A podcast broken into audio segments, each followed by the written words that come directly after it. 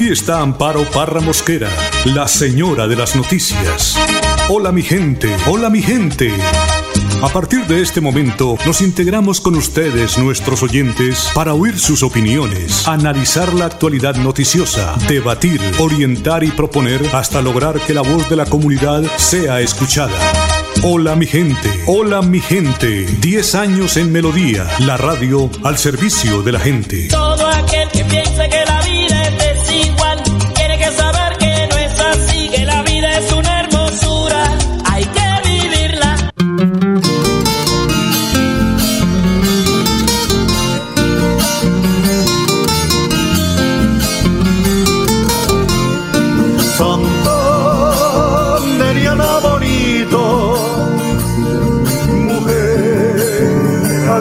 sencilla, en tu corazón se encuentra de la patria la semilla, en tu corazón se encuentra. 8 de la mañana, un minuto, 8 de la mañana, un minuto. Hola, mi gente, muy, pero muy buenos días. Les saludo, les saludo hoy lunes 30 de noviembre.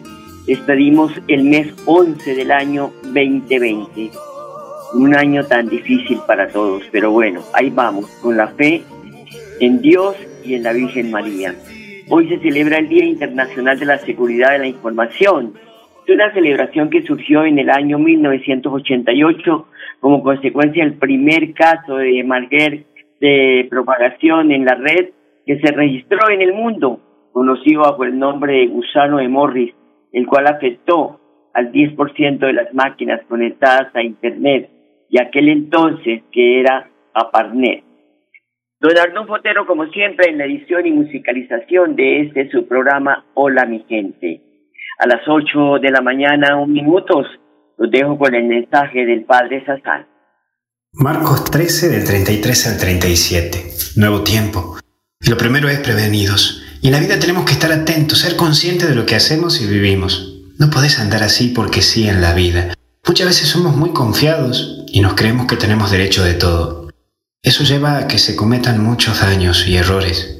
Incluso nos creemos jueces. Juzgamos a las personas fácilmente y señalamos con el dedo con mucha liviandad. Fíjate en lo que decís y hablas. Fíjate cómo vos actúas y pensás. Si estás llevando tu vida por donde debes ir.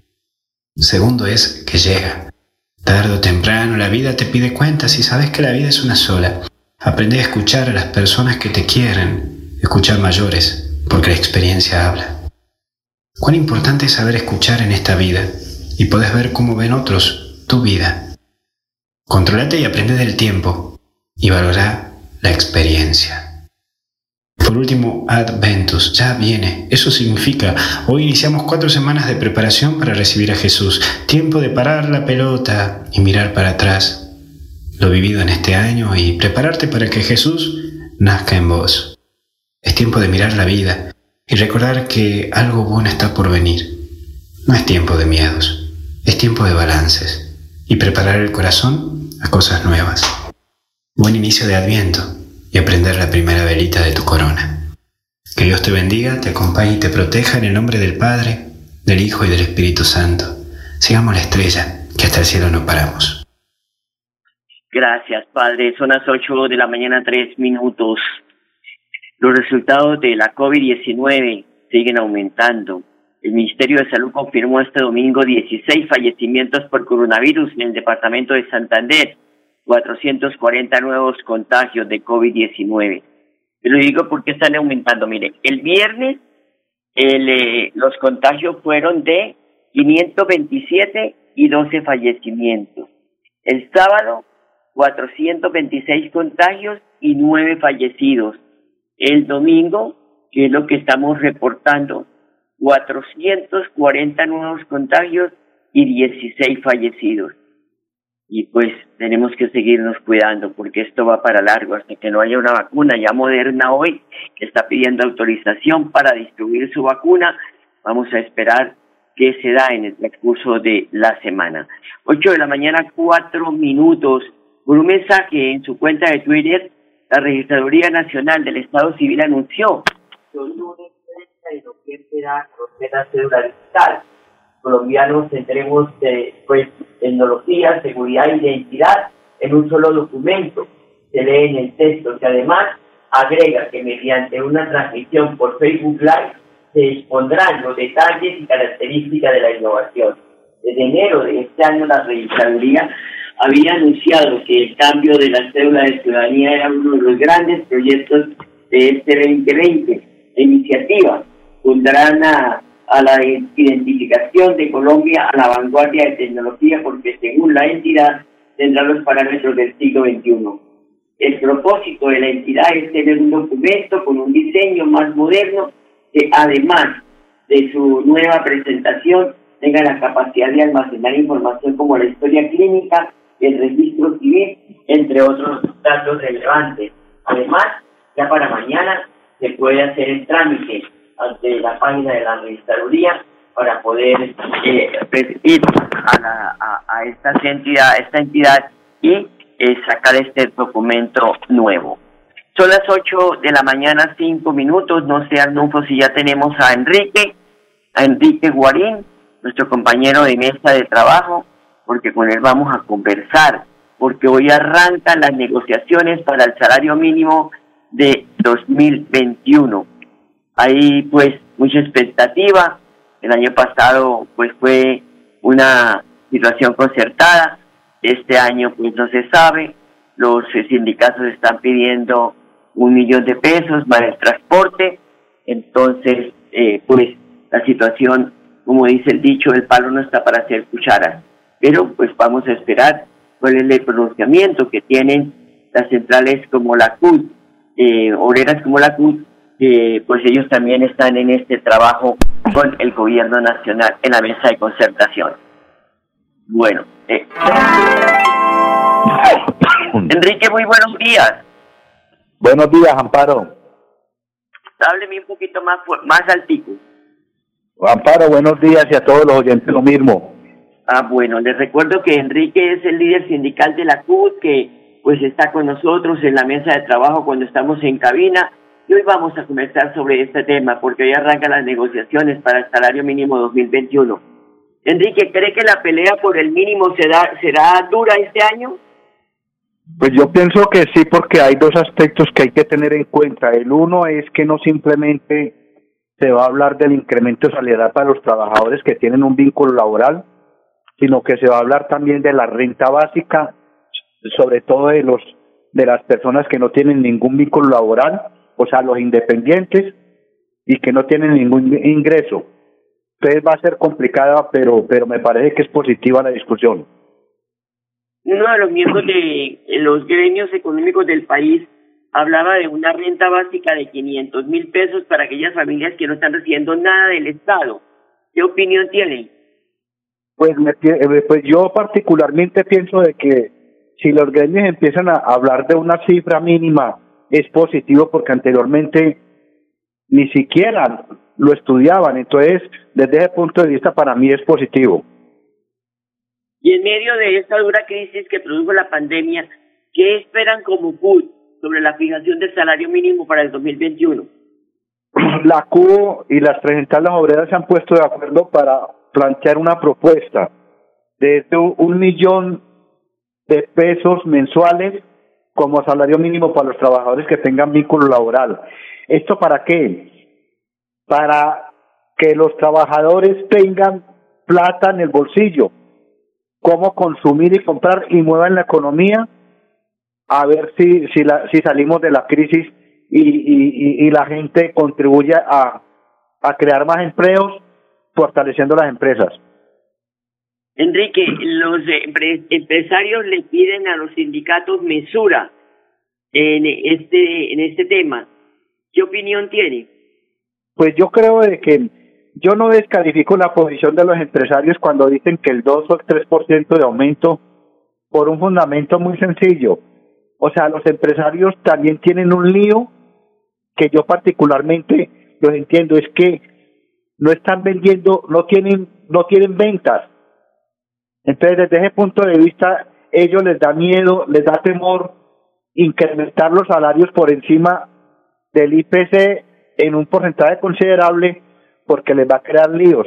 Pero yo creo de que si el gobierno crea una renta básica, les da unos subsidios y incrementa un salario por encima del IPC, para mi modo de entender, se puede mover la economía y no van a tener problemas de, de, de costos. Pero es, especulando un poco, eh, ¿de cuánto cree que sería el incremento del salario mínimo para el próximo año? Pues yo, yo, yo particularmente creo de que van a llegar a un acuerdo en el sentido de crear la renta básica, pero y el incremento del salario mínimo va a estar dos puntos, alrededor de dos puntos por encima del IPC. Recordemos que el IPC en este momento está en alrededor del, del 1.8, el acumulado del año. Entonces se prevé que va a ser el 2%. Entonces, en ese sentido, eh, pienso de que puede estar eh, de dos a tres puntos por encima de eso. De dos a tres puntos.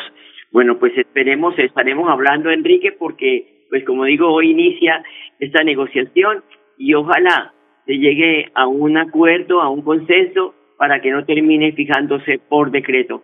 Enrique, muchas gracias. Aparo, Muy aparo, aparo, aquí. regálame un Señor. minutico. Sí, señor.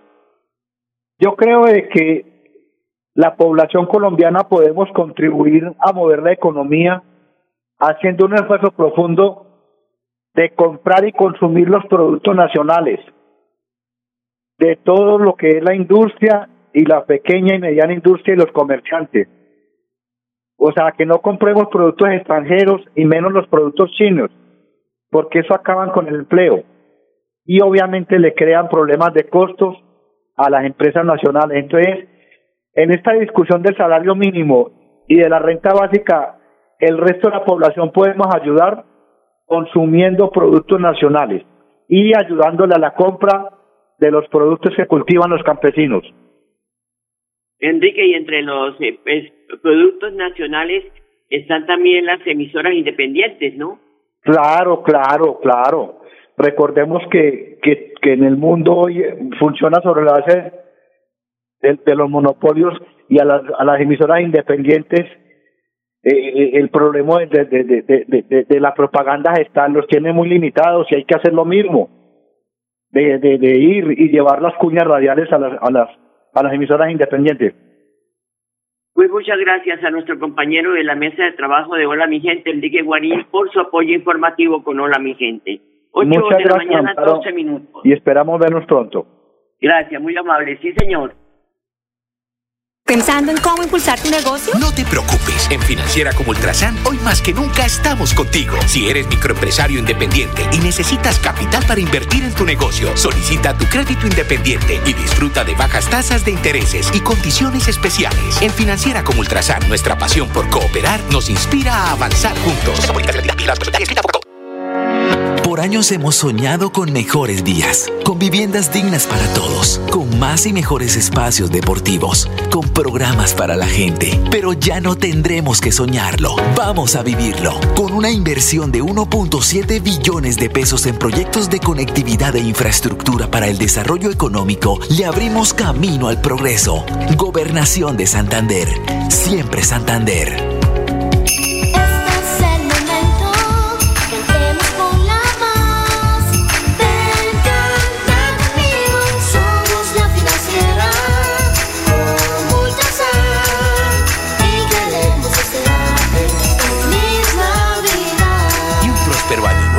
2021.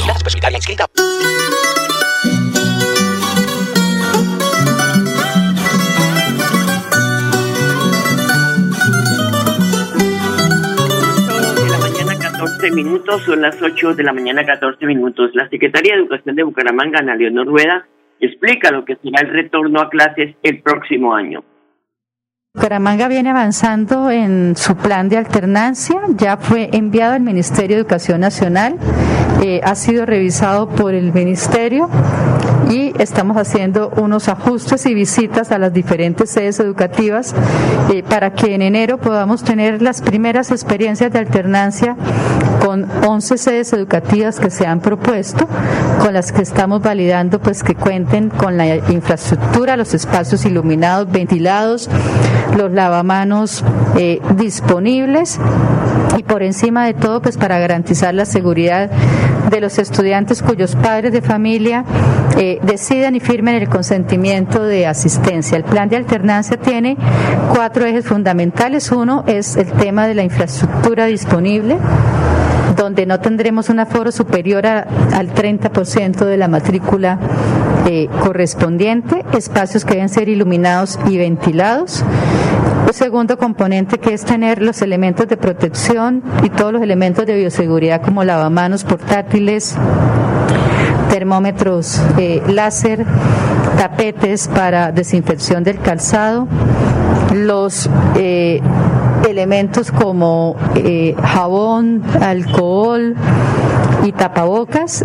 Un tercer elemento fundamental que va a ser el pedagógico, entendiendo que allí los rectores están definiendo pues con su población de maestros y maestras quiénes son mayores de 60 años, quiénes tienen comorbilidades para definir esos talleres de profundización que tendrán con los estudiantes que estén asistiendo en algún momento en presencialidad y el resto en educación eh, en casa. Y cuarto, pues un componente fundamental que va a ser temas como eh, alimentación, servicios de cafetería, horarios de entrada, transporte escolar y por último, pues eh, el monitoreo constante de la situación de salud de toda la comunidad educativa.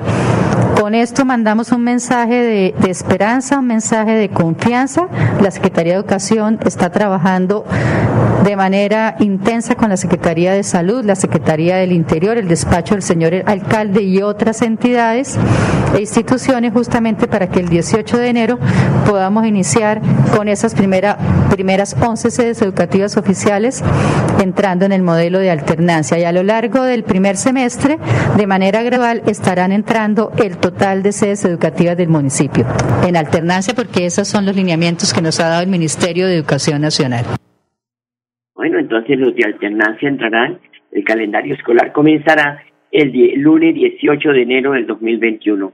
Y el alcalde de Bucaramanga, Juan Carlos Cárdenas, instaló la nueva mesa directiva del Consejo Municipal y en el mismo acto ratificó sus compromisos con las plazas de mercado de la ciudad. Esta administración va a estar permanentemente cercana a los ciudadanos, en los barrios, en las plazas de mercado, en el espacio público. Grandes retos, grandes pendientes que tenemos en la ciudad. Hay unas intervenciones que hay que hacer en las diferentes plazas de la ciudad.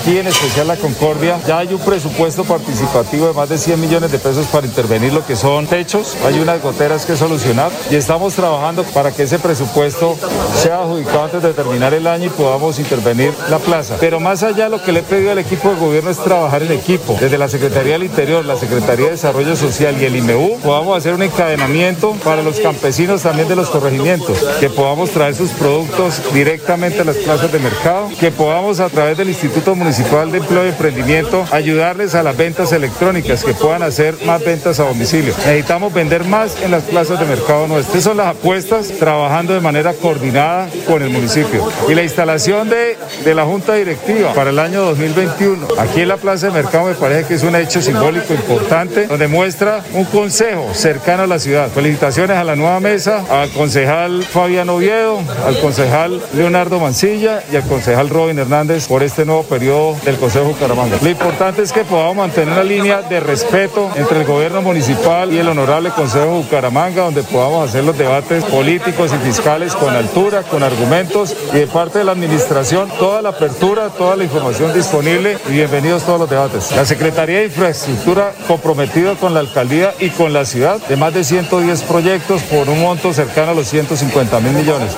Vamos a licitarlos a comienzos de año, en el primer trimestre, con la expectativa de que podamos generar 10 mil puestos de empleo. Necesitamos recuperar empleo en la ciudad. Esa es la gran apuesta desde la alcaldía de Bucaramanga para que realmente esta pandemia no nos gane. Esta crisis tiene que ser una oportunidad para la ciudad. Tenemos que recuperar pronto los puestos de trabajo y lo que vamos a hacer en los próximos meses.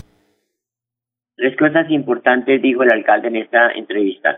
Habló de la inversión en obras de infraestructura, van a ser 10 obras por eh, un monto de 150 mil millones de pesos. La Secretaría les pide trabajar en transversalidad para dar mejores resultados, todas comunicadas con el fin de dar mejores resultados. Y al Consejo de la Ciudad, a la nueva, nueva mesa directiva, le dijo, nos vamos a tratar con respeto. Ustedes se dedican al control político y yo como alcalde me dedico a eh, administrar el municipio. Muy buen mensaje. Son las 8 de la mañana, 19 minutos, 8.19. Tenemos que decir también que un irresponsable conductor de un vehículo atropelló a un motociclista causándole la muerte para luego darse a la huida. La oportuna intervención de la Policía Nacional dio la captura de este hombre, así lo confirma el coronel Rodrigo Alvarestiana, comandante operativo de la Policía Metropolitana. En el municipio de Girón, en el sector del Consuelo, se presenta un accidente de tránsito donde un vehículo arrolla a un motociclista causándole la muerte en el lugar de los hechos. El vehículo emprende la huida, pero gracias a la oportuna reacción de la policía de vigilancia se da el cerco, logrando con la captura y ubicación de esta persona. En este momento es puesto a disposición de la autoridad judicial competente para el esclarecimiento de los hechos. Son las 8 de la mañana, 20 minutos. Voy a la pausa y ya regresamos. Presenta Profes una estrategia educativa liderada por el gobernador Mauricio Aguilar desde la gobernación de Santander. Todos los niños de Colombia cada día aprenden con lengua castellana, matemáticas, ciencias naturales, ciencias sociales y ética y valores a las 9 de la mañana por el canal TRO.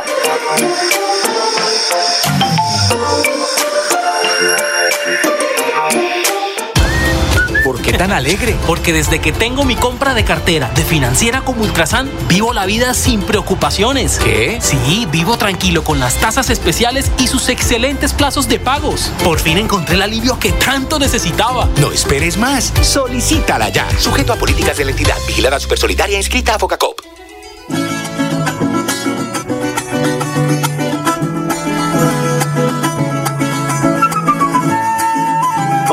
De la mañana, 21 minutos, 8 de la mañana, 21 minutos, el gobernador de Santander, Mauricio Aguilar Hurtado, se comprometió con la comunidad de Los Santos a culminar la obra del acueducto regional de Chicamocha, cuyo avance está en esta obra de 57%. Aquí hacemos un compromiso muy grande del gobierno siempre Santander con esa comunidad santera. El acueducto del Chicamocha debe ser una realidad. Este gobierno se compromete a culminar esta gran obra para el beneficio de nuestros habitantes, de nuestras familias campesinas, para poderles garantizar este preciado líquido.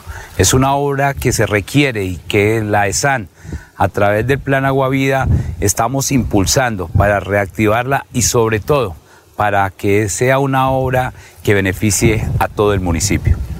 Este es uno de los corredores turísticos más importantes que se va a consolidar en los próximos años, como es el corredor turístico de los Yariguíes, como lo hicimos con la firma del pacto funcional que está contemplado la pavimentación de la vía Barichara Galán Zapatoca. Queremos ahora conectar al municipio de Los Santos con Zapatoca para complementarlo a ese gran corredor. La construcción del puente sobre el río Sogamoso nos permitirá ampliar un desarrollo turístico importante de este departamento y sobre todo que conectará con el embalse de Hidrosogamoso. Este es el compromiso que tenemos en materia de reactivación y sobre todo que cada día tengamos una mayor connotación, un departamento que se viene preparando para atender a nuestros turistas nacionales e internacionales y para poder consolidar el desarrollo y el crecimiento económico de nuestras regiones. Nos encontramos en las famosas minas de yeso.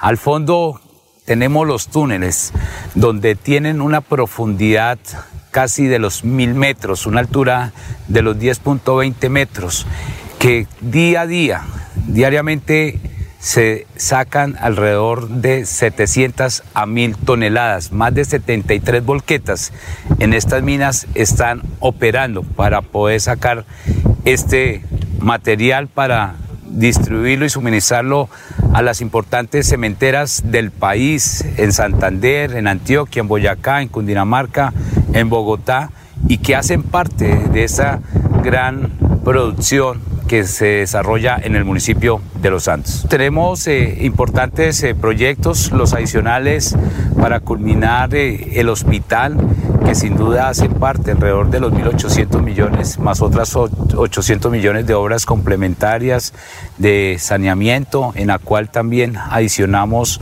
y eh, nos comprometimos a 2 mil millones para el arreglo de la vía, tanto su acceso y esa salida que va a permitir que se faciliten el ingreso de los pacientes. Bueno, ahí está una muy buena noticia para los santos. Mañana estaremos hablando con el alcalde a ver cómo reciben esto, estas obras, porque de verdad que Los Santos es uno de los puntos veraneros de los eh, habitantes de Bucaramanga, una zona de verano, y eh, esperamos que eh, tenga agua, porque el problema de Los Santos ha sido la falta de agua. Y el alcalde pues está muy contento con este anuncio de obras que ha entregado el gobierno departamental. 8 de la mañana, 25 minutos. Se me agotó el tiempo. Esperamos estar mañana muy puntuales con ustedes. Les deseo un feliz día, una feliz semana y hasta mañana. Los quiero mucho. Hola mi gente, hola mi gente, hola mi gente, hola mi De lunes a viernes a las 8 de la mañana. Hola mi gente, un compromiso diario con la comunidad, un micrófono abierto para el pueblo. Conduce Amparo Parra Mosquera, la señora de las noticias.